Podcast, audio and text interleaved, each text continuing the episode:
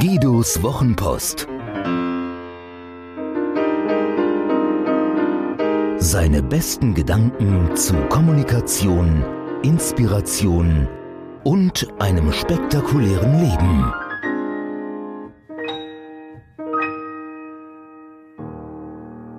Wie schlechte Tage gut werden. Ich bin heute schlecht drauf, ich gehe nicht zu dem Vortragsabend. Ich bin müde, ich gehe heute nicht an den Schreibtisch. Der Wind weht von Westen, ich sage alle Termine ab. Es gibt viele Argumente, Erklärungen, Entschuldigungen, unprofessionell zu agieren. Alles akzeptabel, wer auch die Konsequenz der Erfolglosigkeit akzeptiert. Doch es geht auch anders. Das Thema hat für mich drei Dimensionen. Wenn ich etwas oft mache, werde ich richtig gut darin. Das führt dazu, dass mein Minimum höher liegt als anderer Maximum. Wenn ich so weit gekommen bin, muss ich nicht mal immer brillieren, um Erfolg zu haben. Verlockend, richtig gut zu werden? Mein lieber Freund Thomas und ich, wir haben in den 90ern die Mainzer Kulturlandschaft als Journalisten unter uns ausgemacht. Außer Orgel, Chor und Gongkonzerten haben wir über so ziemlich alles geschrieben.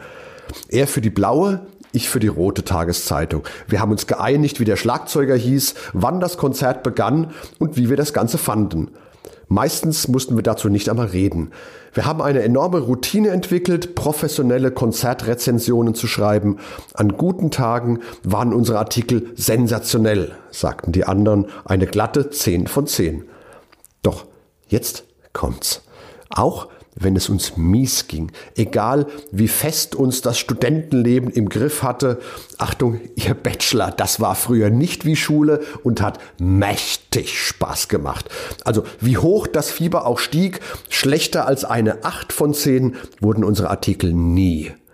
Dazu hatten wir durch die zigfache Wiederholung einfach zu viel Routine entwickelt ist im Grunde das gleiche, was Ivan Meissner sagt. Mache lieber sechs Sachen tausendmal als tausend Sachen sechsmal.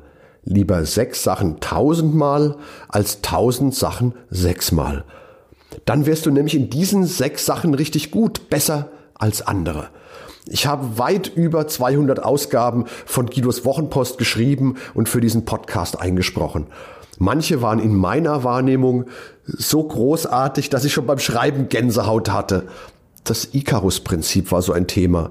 Auch Imagine nach dem Attentat von Paris und Wer zerstört Mercedes, das auf Basic Thinking fast tausendmal geteilt wurde.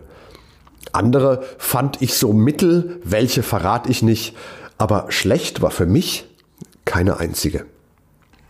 Wer dieses Prinzip beherzigt, kann auch mit nicht so guter Laune auf ein Netzwerktreffen gehen, sich besinnen, was so eine Gelegenheit erfolgreich macht, andere unterstützen beispielsweise und dennoch erfolgreich sein, obwohl es ihm selbst nicht so gut geht an dem Tag.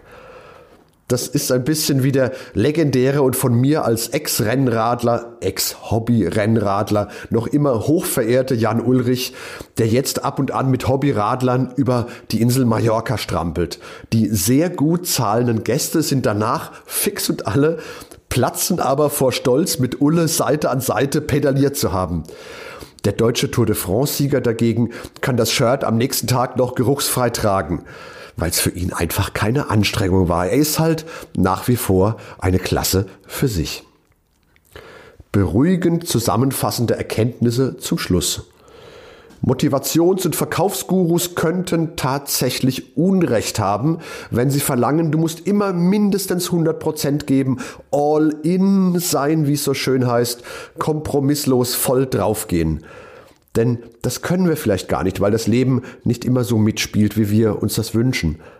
Doch wer in seiner Disziplin hart gearbeitet hat und besser ist als andere, muss nicht immer alles geben, um seinen Standard zu erreichen. So kann auch ein schlechter Tag ein guter werden. Hat dir diese Geschichte gefallen? Magst du Guidos Wochenpost als Podcast? Das würde mich wahnsinnig freuen und auch stolz machen. Und wenn das so ist, dann würde ich mich noch mehr freuen und es würde mich noch stolzer machen, wenn du mir eine Bewertung gäbest. Gerne fünf Sterne, wenn du es für angemessen hältst. Gerne eine Rezension, ein paar Zeilen dazu, was dir besonders gut gefallen hat und was es vielleicht für dich bedeutet hat.